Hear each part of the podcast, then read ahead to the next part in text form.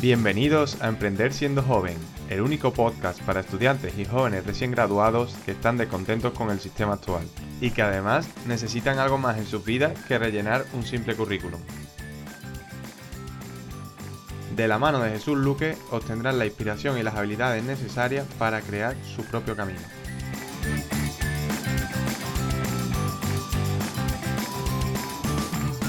Hola, hola, soy Jesús Luque de libresviajeros.com y hoy comienza una nueva sesión de entrevistas en el blog. Intentaré hacerlas al menos una vez al mes y traeré algunos invitados interesantes. En este caso, hoy viene Antonio Fajardo, Alicante, estudió traducción, se especializó en bolsa. Hola Antonio, ¿qué tal estás? Hola, muy bien, ¿y tú? genial, genial. Yo llevo tiempo sin ya, pero bueno, para quien no te conozca, ¿quién es Antonio Fajardo y a qué te dedicas? Pues fundamentalmente soy traductor financiero. Hice estudios en traducción y después, como el tema de la bolsa y las finanzas me gustaba, seguí en la universidad formándome en inversión, inversión en bolsa, en gestión de empresas y la solución era pues ser traductor especializado en finanzas. Y además la siguiente solución era para el dinero que ganaba traduciendo, pues en lugar de meterlo en el banco, invertir en bolsa, con lo cual el negocio es redondo. Así que soy un traductor y además tengo la segunda fuente de ingresos, que es la bolsa de inversión. Y estudiando lo que es una carrera como traducción, ¿en qué momento se te ocurrió la bolsa? Porque hay un pequeño cambio, ¿no? Uf, pues empecé con, ya era 11 años, 12 años quizá, cuando conocí algunos casos cercanos de gente que se jubiló anticipadamente porque ya tenían un patrimonio y dijeron, mira, me dejo el banco en el que estoy trabajando y me pongo a vivir de la bolsa. Y, digamos, aquello me fascinó. Ver a gente que estaba trabajando desde casa, se levantaba a las 9 de la mañana, que es cuando abren los mercados que a ellos les interesan, con su taza de café en bata y empezaban a invertir. Y yo decía, hostia, yo de mayor quiero ser como el tío este. Y entonces eh, empecé a interesarme por el mundo de, de mover el dinero, básicamente, gestionar mis ahorros.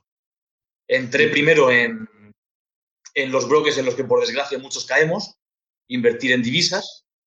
Me pegué un montón de tortazos, perdí, pues no sé, durante dos o tres años perdí mil y pico euros, que en la época de estudiante es mucho dinero. Ahora no me parece tanto, pero con 18 o 19 años perder ese dinero es muchísimo. Pero bueno, a base de palos aprendí y al final me orienté hacia las inversiones productivas, que no son otras que las que generan rendimientos. Si inviertes en dólares, la única forma que tienes de ganar dinero es después vendérselos a alguien que te pague más de lo que tú pagaste. Pero si compras una gallina, aunque se muera en 10 años, los huevos que te ha dado ya han valido la pena. Eso es una inversión productiva y eso es lo que busco ahora. Con razón total. Yo, fíjate, me empecé a interesar por la bolsa el año pasado, que tuve una especie de juego en asignatura de gestión financiera y fue, hicimos grupos en clase de, de, invertir en bolsa y el grupo que mayor rendimiento tenía era el que ganaba. Y digo, joder, esto me gusta, ¿no? Te descubrí a ti, encontré también algunos traders y tal que invertían a diario, que a lo mejor dedicaban su día de 9 a 12 de la mañana y después tenían todo el día libre porque ya no le interesaba, solo le interesaba el, el, la apertura del IBEX o digo, joder, yo también quiero, ¿no? Claro, efectivamente. Efectivamente. pues como sé, vamos, preferiste trabajar como freelance en vez de buscar un trabajo en alguna oficina, ¿no? ¿Por qué, por qué creíste que tu futuro estaba en trabajar por internet? Bueno, al principio, en primero de carrera, recuerdo un profesor que nos habló de una alumna que, que acabó pues el año anterior y nos decía que como trabajaba por internet como traductora, la chica había estado seis meses viviendo en Argentina y después se fue seis meses a China. Y yo dije, hostia, de puta madre. Eso, un trabajo tradicional, no lo, no lo puede hacer nadie. Hasta que no cumpla los 67 años y se jubile, la gente no puede llevar esa vida. Y esta chica, con 22, 23 años, ya está viajando por el mundo mientras trabaja. Y además, en lugar de ser turista, va, se alquila un piso, con lo cual vive igual que los locales, puede que hasta ahorre más dinero en Argentina y en China que si se queda en España. Y ahí fue cuando me empezó también a, llamar mucho la atención de, trabajar como traductor por Internet y, claro, combinarlo con lo que entonces yo pensaba que era invertir en bolsa, aunque después me pegué aquellos tortazos de los que ya te he hablado. Y después, conforme fui avanzando en la carrera y fui dándome cuenta de lo que es el mundo de la traducción profesional, me di cuenta de que es que hay muy pocos empleados en traducción. Y si lo piensas, es normal. Eh, no hay prácticamente empresas que les haga falta un traductor ocho horas al día traduciendo textos. Eh, incluso empresas muy grandes, y he traducido para Coca-Cola, para McDonald's, para... No, tienen tantos documentos, les hace falta algo puntual, con lo cual siempre recurren a autónomos. Empleados hay muy pocos, están trabajando en agencias de traducción y los sueldos son de miseria. En torno a 13.000, 15.000 euros al año, con lo cual yo dije, esta opción descartada. Me conviene mucho más ser autónomo, facturas a precios mucho más elevados. ¿El sueldo es inestable? Sí, pero bueno, no, pasa nada. A mí eso nunca me ha preocupado. Claro. Además de tener la libertad de, por ejemplo, si tienes un trabajo para el viernes, ¿no? Tú puedes hacerlo de 2 de la mañana a 6 de la mañana si así quieres y puedes dedicarle todo el día libre. Como... Efectivamente, cuando tienes clientes, los clientes te tratan de tú a tú, no eres, eh, no eres alguien inferior. Ellos te dicen, a mí me hace falta el viernes a las 12. Y tú te organizas como quieras, mientras entregues el viernes a las 12 y entregues con calidad, les da igual.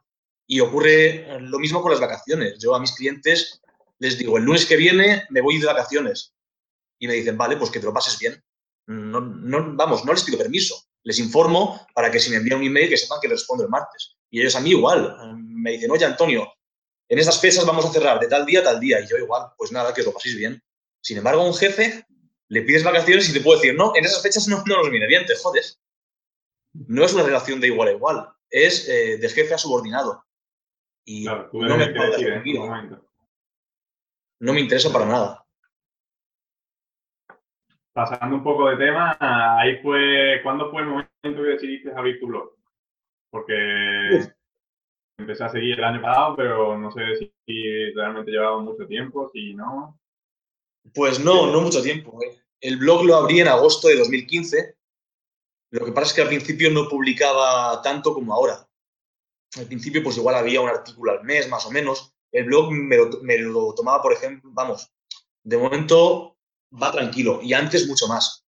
Ahora tendré unos 30 o 40 artículos, más o menos, que en un año y medio no es mucho.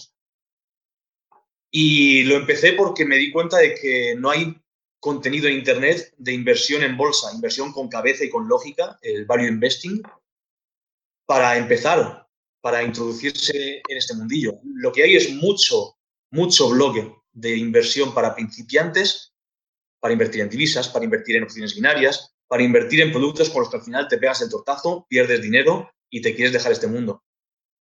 Y los blogs que hay de contabilidad, de inversión seria, con cabeza, de inversión en valor, son muy avanzados. Y al final dije, bueno, aquí hace falta un contenido más ameno que explique que esto no es tan complicado, que aplicando cuatro reglas básicas, que además ya las conocemos todos, que son, invierte en empresas que ganan dinero, no inviertas en empresas que pierdan. Eh, invierte en empresas que no tengan deuda, que tengan productos que la gente compra aunque haya crisis. Es que no es mucho más complicado que eso. Lo único que hago es, bueno, lo intento eh, conceptualizar, lo transmito de forma graciosa y ya está. Ese es el objetivo del blog. Qué bien. Yo, yo, vamos, para que la gente se haga una idea, yo recuerdo cuando sacaste aquel ejercicio de analizar a Apple.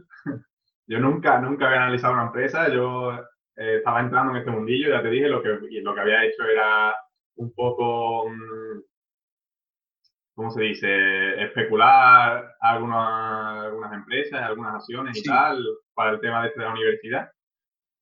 Y digo, aquí tengo que aprender y analicé Apple, te lo mandé. Y además no iban mal los tiros porque en esa época estaba en 94 dólares, creo, y subió a 120, que era más o menos lo que había pedido. Sí, sí. y yo he Sí, sí, porque estaba en un momento que estaba facturando mucho, no tenía deuda y por debajo de lo que se esperaba. Efectivamente, Apple es una pedazo de empresa y es una de esas oportunidades que yo digo que, vamos, son clarísimas. Lo, lo, pongo siempre de ejemplo en el sentido de que no hace falta estar buscando en el mercado, irse a ver qué acciones hay en China, en Corea, buscar pequeñas empresas. No, la empresa, no sé si la más grande del mundo, pero de, las más grandes del mundo, de las más expuestas, y se presentó una oportunidad inigualable. No es tan complicado. Si esperas las oportunidades claras, ya está. Que ahí intentar no volverse loco y esperar su oportunidad y tenerlo claro, claro. Y bueno, el blog, para quien no lo sepa, se llama muchosingresospasivos.com. Así una idea, ¿qué son los ingresos pasivos o, a qué viene este nombre? Los ingresos pasivos, si le preguntas a 20 personas distintas, te dirán 20 cosas distintas. Para mí la definición es muy estricta.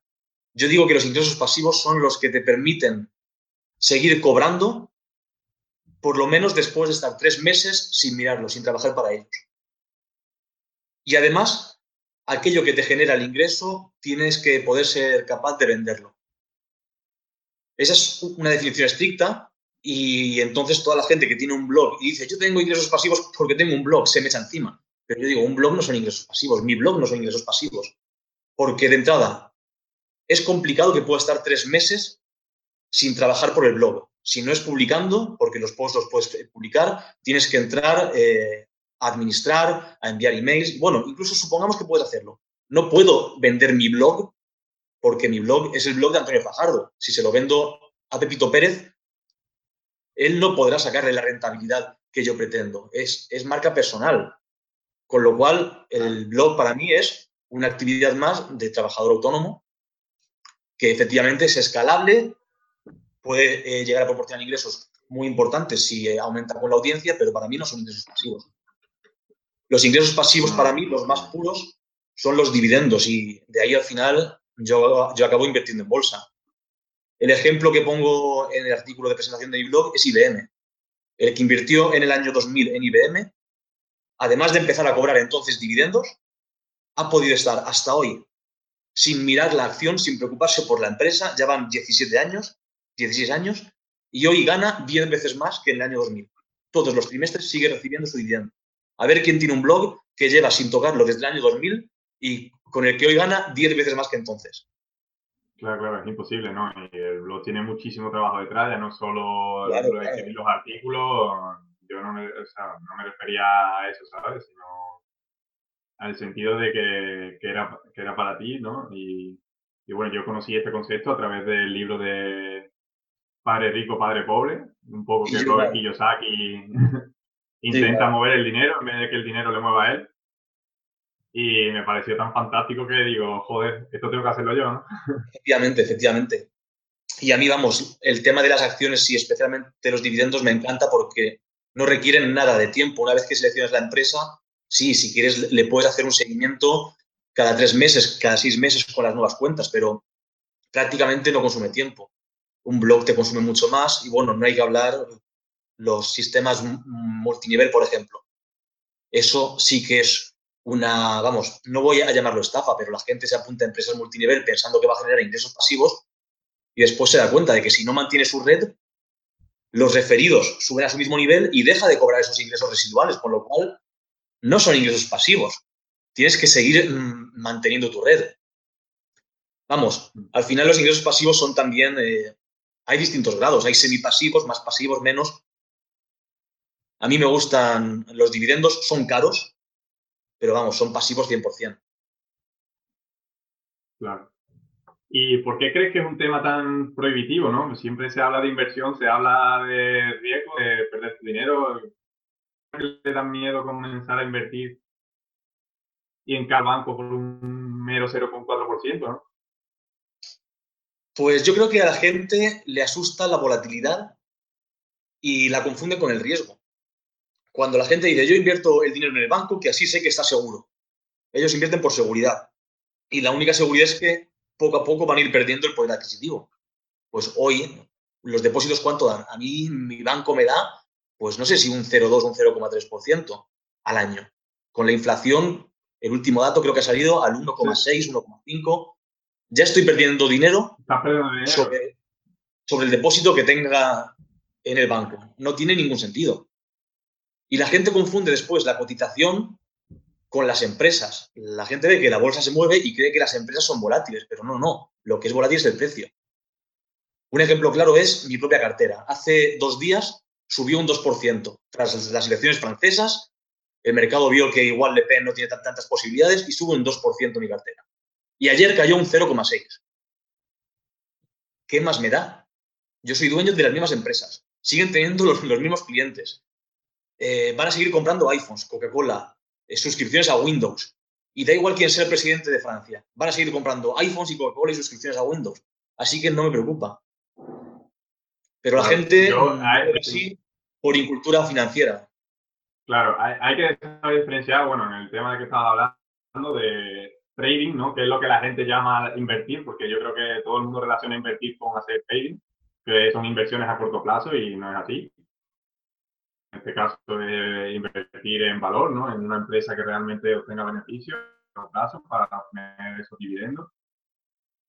Pero yo lo que acabo de decir también, yo creo que es más por incultura financiera. Yo en, tu, en el caso no tenía ni idea, empecé a aprender a través del libro de, de Robert Kiyosaki, te encontré a ti. Pero fíjate que vi artículos de flujos de caja, finanzas básicas. Aprendí, ¿no? Porque son finanzas básicas. Es algo tan simple y que no, y que no tenemos ni idea. ¿Por qué, ¿Por qué la mayoría de la sociedad ignora un tema tan importante como es la financiera? pues si me preguntan a mí, te diría que es porque mejorar la inteligencia financiera es fácil. Al final, tú acabas de decirlo, te vas comprando libros poco a poco en tus ratos libres, vas aprendiendo. Lo que pasa es que no hacerlo es todavía más fácil. Y somos muy vagos. Pero es sorprendente la cantidad de gente que, pues no sé, hoy mismo un amigo me enviaba una foto con el coche nuevo que se ha comprado. Y me dice, me ha costado 20.000 euros y le digo, y cuando acabes de pagar el préstamo, ¿cuánto te va a acabar eh, costando? Y me dice, uy, pues no he echado números. Es, tío, te acabas de meter en la compra más grande de toda tu vida y no has echado números. No sabes cuánto te va a acabar costando el coche. Sabes el precio del concesionario, sí, pero el precio del banco, cuando acabes pagando los intereses, ¿cuánto te cuesta ese coche? Y no lo sabe. Y no es tan complicado, el cálculo se hace en cinco minutos. Otro ejemplo es un conocido que tengo que acepta un trabajo a media hora de casa a media hora en coche, en lugar de aceptarlo a dos calles andando. Es un trabajo en el que va a ganar como 130 euros más al mes. Pero no ha echado cuentas de que la gasolina cada mes le va a costar 100 euros y además en trayectos va a perder 20 horas al mes. Es, tío, ¿te vale la pena eh, ganar 130 euros a cambio de pagar 100, con lo cual ya te quedan 30 solo? Y perder 20 horas al mes en trayectos. La gente no hace cuentas y los números son muy sencillos, pero somos muy vagos. No hay otra. Lo que no entiendo es porque es un tema tan interesante y tan aplicable en nuestro día a día, nos enseñan desde pequeño en la escuela algo así como inteligencia financiera. ¿Por qué crees tú? Pues yo te diría, no se enseña a invertir porque los profesores y los maestros tampoco saben invertir. Al fin y al cabo son gente eh, normal, gente del montón, y lo digo en el peor de los sentidos, refiriéndome a eh, gente que tiene los ahorros en la cuenta corriente, que se compra un coche, un piso sin hacer cuentas. Esos son los maestros que tenemos en la escuela, pues gente como los demás, no están capacitados para enseñar de inversión porque ellos tampoco saben invertir. Con lo cual, pues sigue la bola, generación tras generación, seguimos repitiendo los mismos errores. Claro, y eh, llega lo que tú has dicho, llega uno que se compra un coche y porque y no, no hace número y al final se acaba de dar más de lo que tiene, ¿no? Sí, sí, y, vamos. Y esto es una burbuja que va creciendo y si todo el mundo hace lo mismo, pues es lo que nos pasa en 2008. Y estos dos ejemplos que, que, te he puesto, vamos, son ejemplos reales de conocidos míos de esta misma semana, con cifras reales, pero vamos, es que seguro que tú tienes también ejemplos reales similares, todo el mundo conoce casos de estos, gente que se compra incluso casas sin saber cuánto va a acabar pagando, a cuánto le, le sale la hipoteca al final, es, es increíble. Un momento que, no, no, no, se puede. Ya viendo eso, ¿no? ¿No crees que en ese, digamos, de hecho hace, hace poco escribí un post sobre el tema de, de la escuela, de la asignatura, de cómo imparten las clases y tal? ¿no crees que es necesaria una reforma y enseñarnos, en vez de tanto, porque ya el mundo ha cambiado un poco, ya es todo tan informatizado. Antes, yo recuerdo que en, primaria, en la ESO, yo me aprendía los ríos de España, que eso sí puede ser un poco de cultura general, pero yo me he llegado a aprender los ríos de África de memoria y ya no, ni me acuerdo de ninguno y es algo que no he vuelto a aplicar en mi vida, ¿no? ¿Por qué no se centra en cosas tan aplicables al día a día como la organización de nuestro tiempo, la toma de decisiones o hablar en público, ¿no? Que, Fíjate yo que antes de empezar esta entrevista estaba un poco nerviosete, ¿no? En la primera. es algo que no nos enseñan. Es algo que no, no nos enseñan, efectivamente, y es muy necesario. Yo, vamos, me doy cuenta de que, fíjate en los consejos de nuestros padres. Fórmate, estudia, sigue estudiando y cuando acabes de estudiar, sigue estudiando más. Cuanto más estudies, más dinero vas a ganar. Y eso en su época era cierto, porque hace 30 o 40 años, ¿quién tenía un título universitario? Pues cuatro gatos. Y al final es ley de oferta y demanda. Si eran cuatro los que podían decir yo tengo un título, esa gente pues ganaba mucho dinero. Pero hoy todos tenemos carrera, todos tenemos máster, inglés, algún idioma más, experiencia en algún trabajo o en becas. Todos los currículos son buenísimos y somos todos buenísimos sobre el papel. Y entonces la diferencia la marca lo demás, pues el que sabe hablar en público, el que no se corta, el que es resuelto, el que no molesta al jefe cada cinco minutos porque es indeciso y tiene que preguntar, oiga, ¿quiere usted el título subrayado en negrita? Que parece mentira, pero hay gente que es así, con currículos de puta madre, que tienen que molestar a toda la empresa preguntando si el título va en negrita, si lo grapo o lo encuaderno. Por favor, eh, la gente quiere que le resuelvas la papeleta, no crees que eres problemas. Y claro, ese tipo de, de habilidades blandas que se llaman ahora, saber expresarte, hablar bien, pues tener don de gentes, son muy, muy, eh, muy valiosas y no las tenemos. Me hace gracia porque yo opino exactamente lo mismo. Yo creo que el currículum perfecto ya existe. Que va a haber estudiado lo mismo que tú, que tiene inglés, francés y alemán, además. o sea que diferenciarte no consiste en estudiar un máster más caro o otro máster o dos másteres. Yo creo que eso es algo que realmente debes hacer si te interesa y es lo que quieres llegar, como en tu caso que te interesaba la, la bolsa y tal, y si no me equivoco, hiciste un máster en bolsa, ¿no? Y, y, es algo que debe ser así. que no sé, ¿no?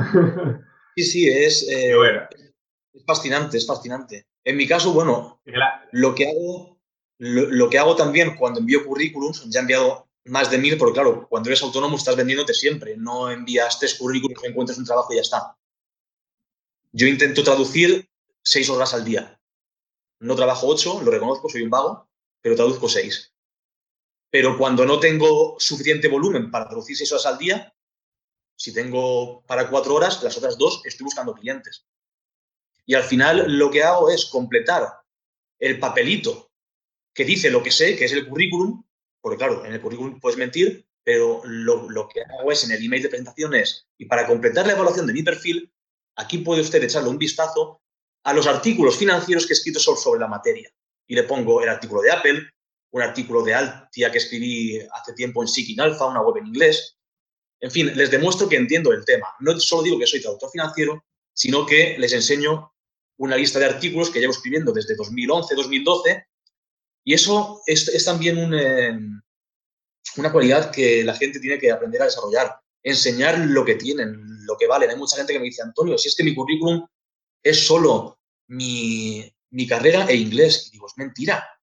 Tú has colaborado con esta ONG, tienes una entrevista que te hizo la televisión de tu pueblo, está colgada en YouTube, y ve y bueno, ahí se, puede ver cómo te expresas de puta madre tal. Eso véndelo. Tienes que transmitirlo, yo qué sé.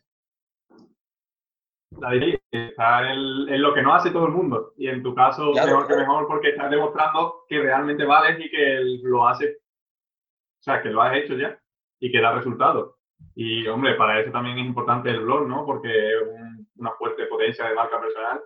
Y realmente si un, un, un, trabajador, que, o sea, una empresa que te quiere contratar, y ves que realmente da resultados, pues te va a elegir a ti antes que otro que no haya tenido experiencia o, o no sepa realizar el trabajo adecuadamente. ¿no?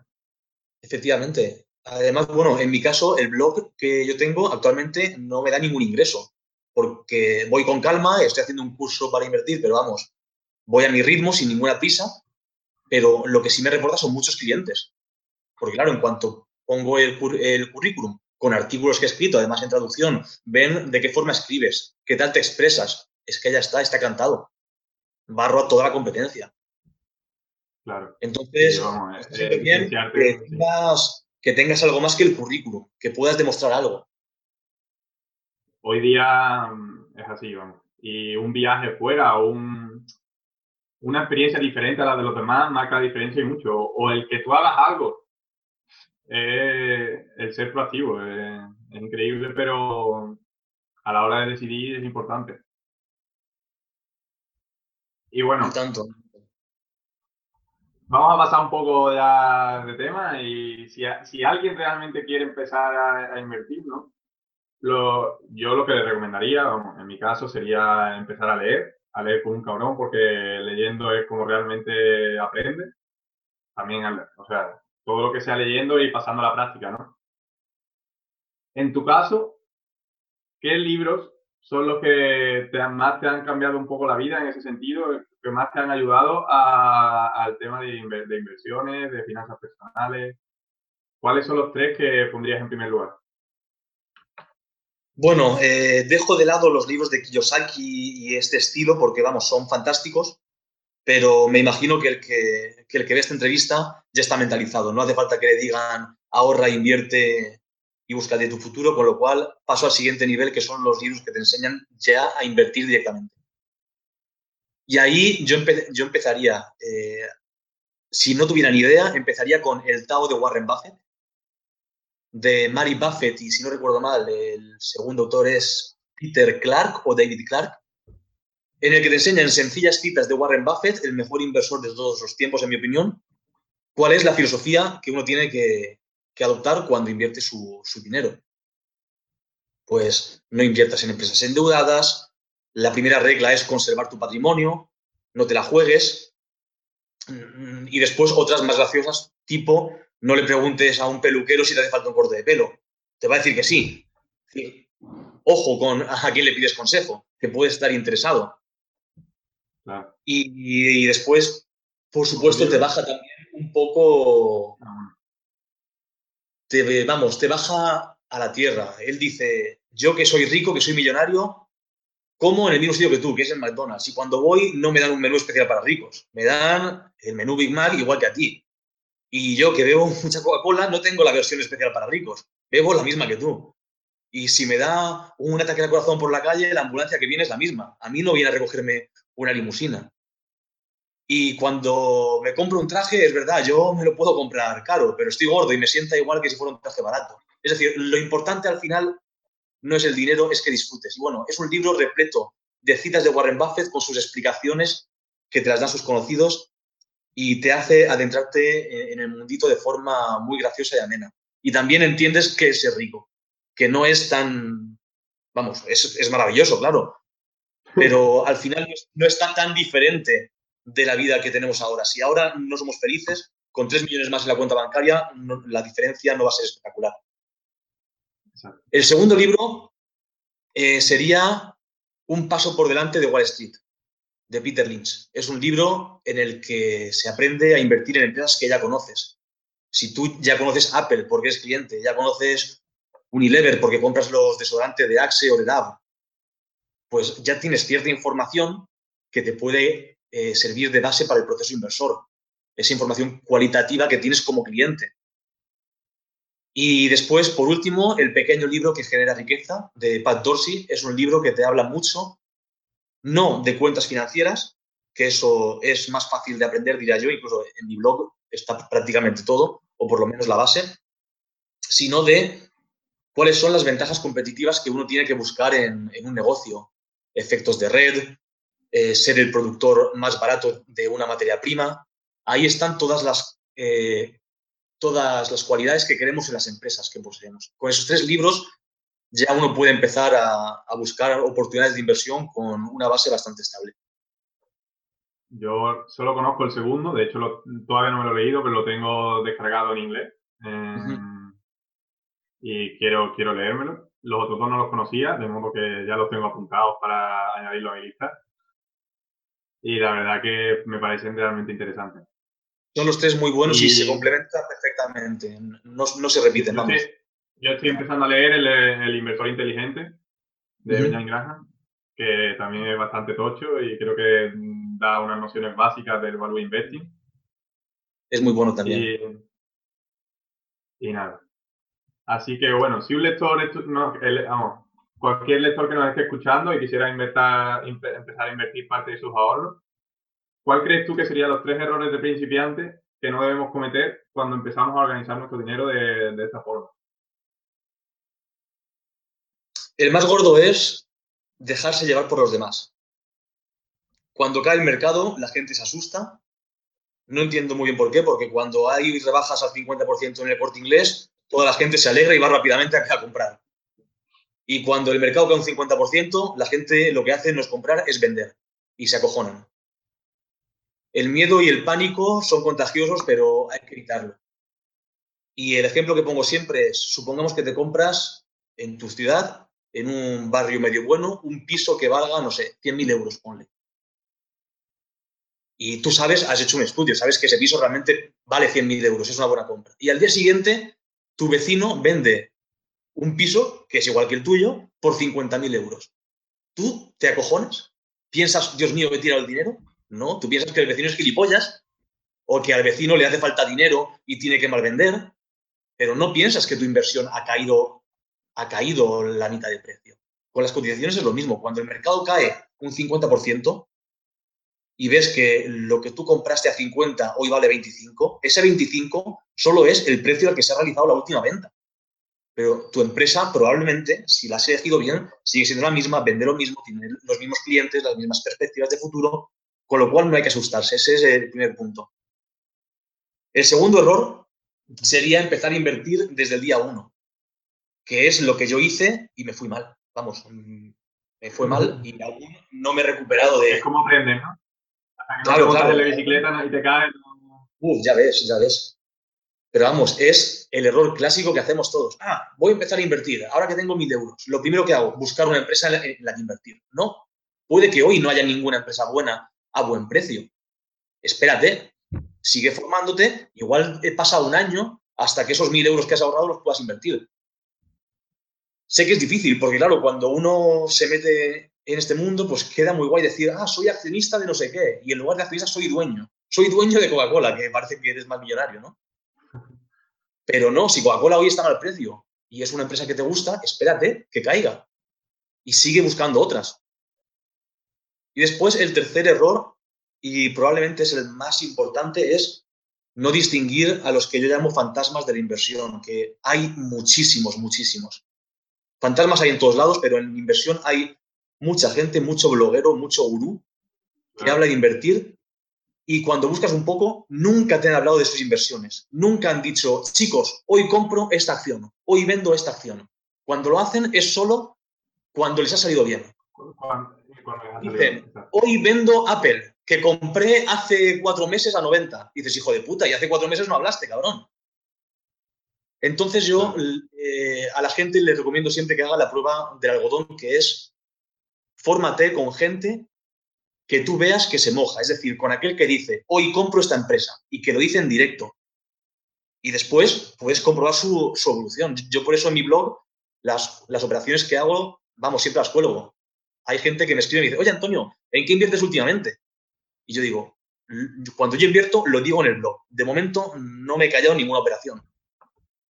Y el, día que compré Apple, invertí en Apple, el día que compré Priceline, la empresa de booking.com, lo dije bueno, lo puse en Twitter y el artículo lo hago una semana después o dos.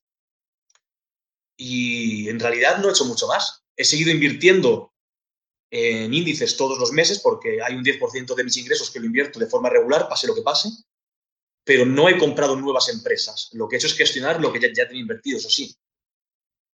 Y vamos, en un año y medio he comprado estas, estas, dos empresas y lo he dicho en directo porque quiero que, que la gente, vamos, que vea que puede, puede fiarse de mí, porque por ahí hay mucho supuesto inversor que habla de inversión, habla de Warren Buffett. Pero a mí lo nunca que más, sus inversiones. A mí lo que más me ha gustado de tu blog y tal es que realmente la inversión en sí no es la, no es la importancia, sino el por qué has invertido en esa empresa, ¿no? ¿Por qué después de un análisis has, creído que el precio está bajo, que esa empresa está ganando los suficientes ingresos y, tiene, y va adecuadamente bien como para que el precio suba, ¿no? a largo plazo y eso es lo que a mí me gusta, el, porque hay, el que hay detrás de, esa decisión. Y después, un buen truco también para distinguir a los fantasmas es ver cómo hablan. Hay gente que dice, compro Apple porque va a subir. Yo, vamos, creo que en mi blog nunca he dicho algo así. Si algún día lo hago, por favor, me dices, oye, Antonio, se te ha escapado esto. Porque lo cierto es que no tengo ni zorra de si Apple va a subir o va a bajar. Yo, cuando compré Apple a 93, mi razón es compro Apple porque está a un precio de puta madre. Está a un precio que me ofrece una rentabilidad de un 10% en una empresa que es, vamos, de las mejores del mundo. Pero yo no sé si va a subir o no. Compro porque está a un precio de puta madre. Supongo que si el mercado no es tonto, acabará subiendo. Después tuve chorra, igual que con Priceline, y subió pues casi al de siguiente. Y hoy está la inversión, pues no sé, más 40, más 50%. Pero yo no sé si mis inversiones van a subir o van a bajar. Yo compro porque están a buen precio y porque son buenas empresas, punto. Y después el mercado, poco a poco, espero que me dé la razón.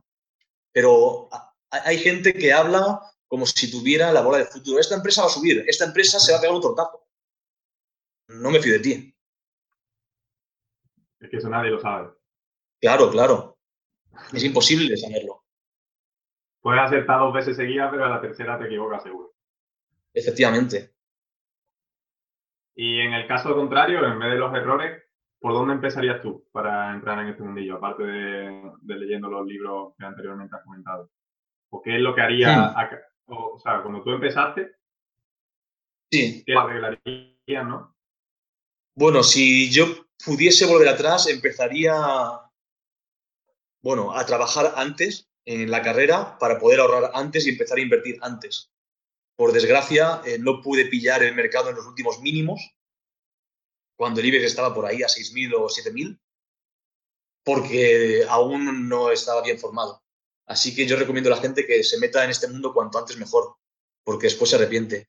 Y especialmente lo que recomiendo es que la primera inversión no sean empresas. Una vez más, sé que es muy guay decir soy accionista de Microsoft, soy accionista de Invitex, soy accionista de Pepsi.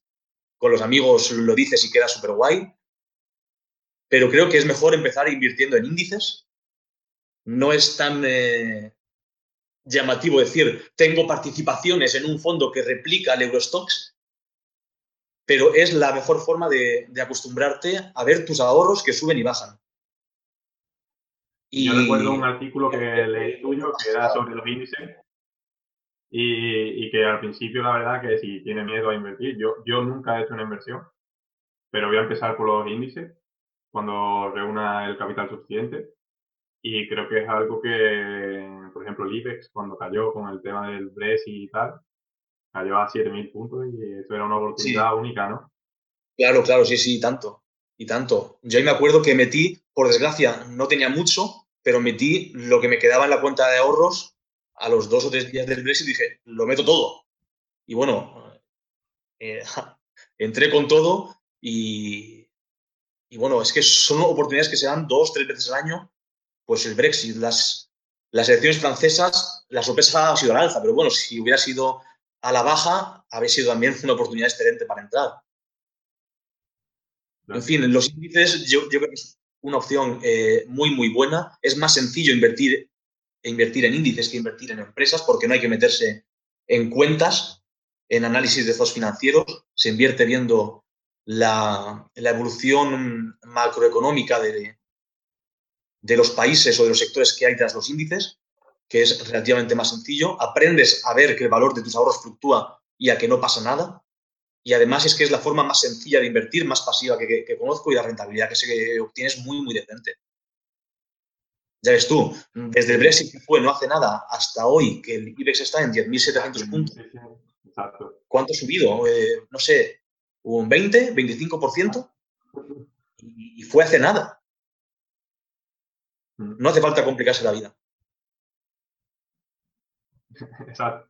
Bueno, y aunque me lo esté pasando de puta madre porque me está interesando muchísimo esta conversación, vamos a ir terminando. ¿Y cuáles son tus planes para el futuro ahora mismo? ¿Qué, qué tienes idea? ¿Seguir traduciendo y elevando tu empleo? Como tu empleo, tu, tu tu trabajo en casa.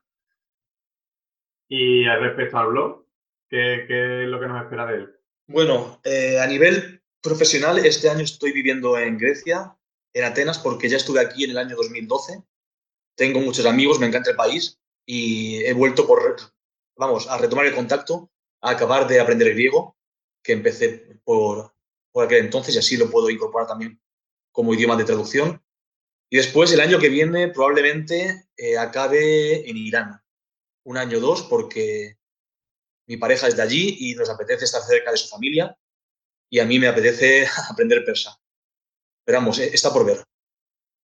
Y después, en lo que respecta al blog, lo que tengo pensado es, de una vez por todas, a ver si me pongo las pilas y acabo el curso de inversión en índices, porque creo que va a aportar un contenido fantástico y vamos, los precios, la gente se va a enfadar conmigo, los competidores, pero voy a reventarlo. Los cursos de bolsa son carísimos y creo que, vamos, es una pena. Gente que empieza a ahorrar, que tiene 1.000 euros, le pides 500 euros por un curso de bolsa, le estás pidiendo la mitad de sus ahorros. Y la intención es que aquella persona invierta sus ahorros, no que te los pague a ti. En fin, no sé qué precio pondré, pero un precio mucho más barato de lo que se ve por ahí. El curso, el formato va a ser cutre, pero un, PowerPoint con audio. Es que punto. Aquí se trata de aprender ahí. Producto mínimo fiable. Sí, sí, sí. No voy a gastarme dinero en vídeos, entradillas, en musiquitas que encarezcan el producto final. Quiero que la gente aprenda a invertir, que se sienta segura y punto.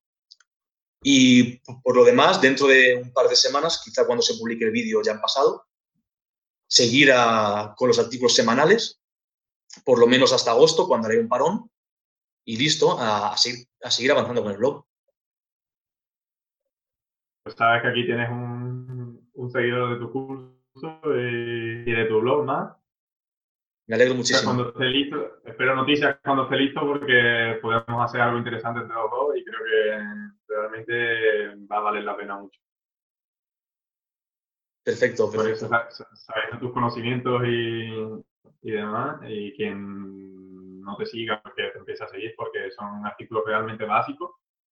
No tiene nada de, de dificultad y lo puede entender cualquier persona y es algo yo creo que es necesario para llevar tu casa, para llevar todo, porque son finanzas personales al fin y al cabo y, Efectivamente. y cómo organizar tu dinero es algo más en la vida que hay que aprender, porque es un problema que te encuentras día a día y, como hemos comentado en esta entrevista, uh, cercanas que se gastan el dinero en un coche, un dinero que no tienen y que se están endeudando hasta, hasta la tanca, porque no saben ni cuánto les ha costado.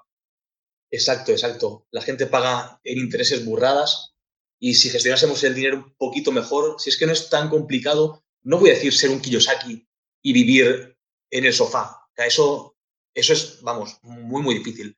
Pero ganar 200 euros al mes, 300 euros al mes invirtiendo en bolsa, eh, eso no es nada complicado. Con dividendos, eso a medio plazo, en pocos años, se puede llegar y al final te da una libertad brutal de poder decirle al jefe, mira, eh, ahí te quedas porque tengo un patrimonio y ciertos ingresos que me permiten aguantar hasta encontrar otro trabajo.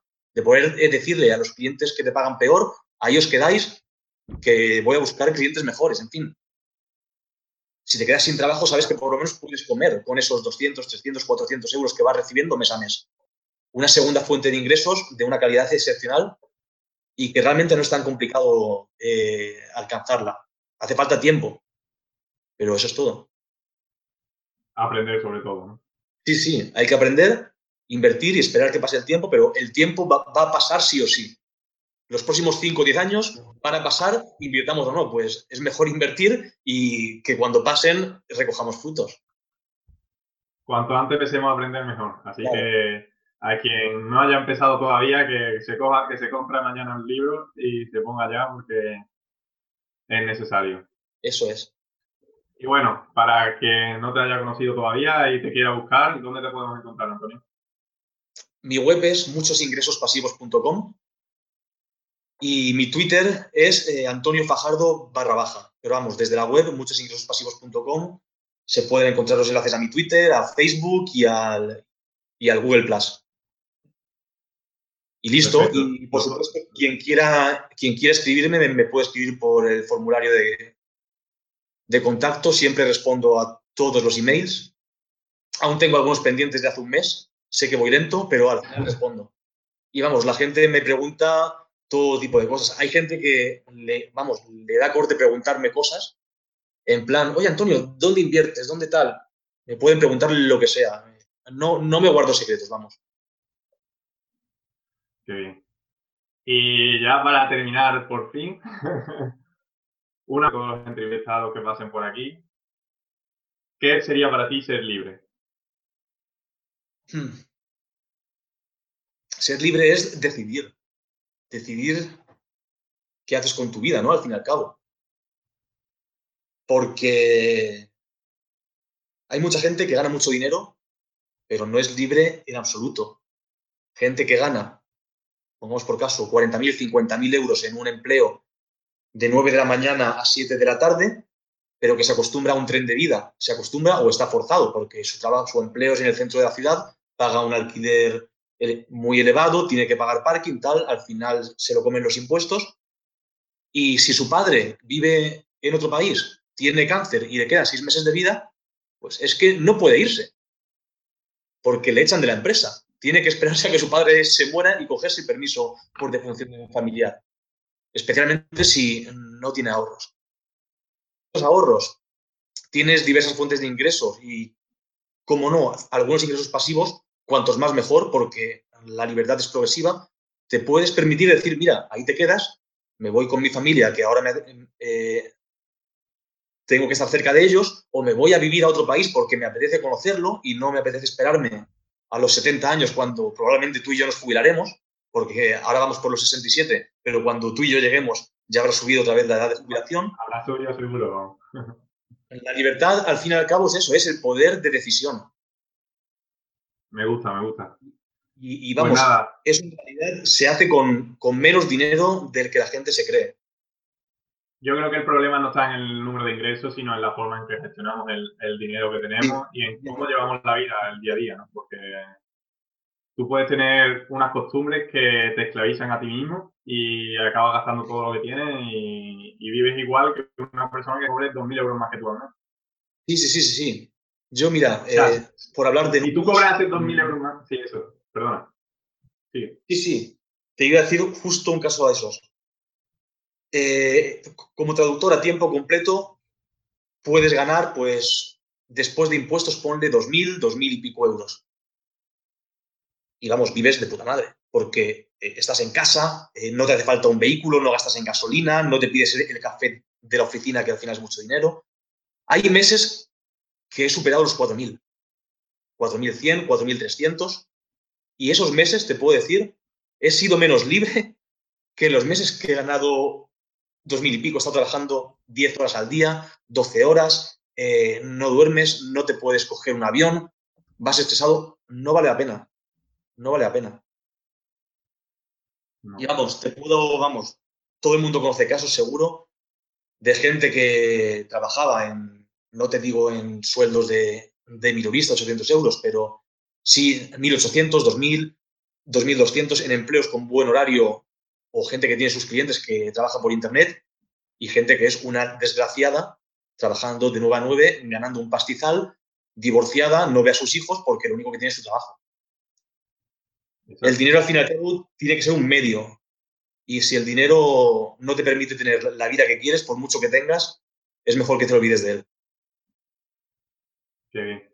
Pues bueno, aquí dejamos esto ya. Eh, espero que les guste esta entrevista y ya saben, si les gustan, pues a suscribirse y que le den a me gusta o comenten aquí alguna duda que responderemos.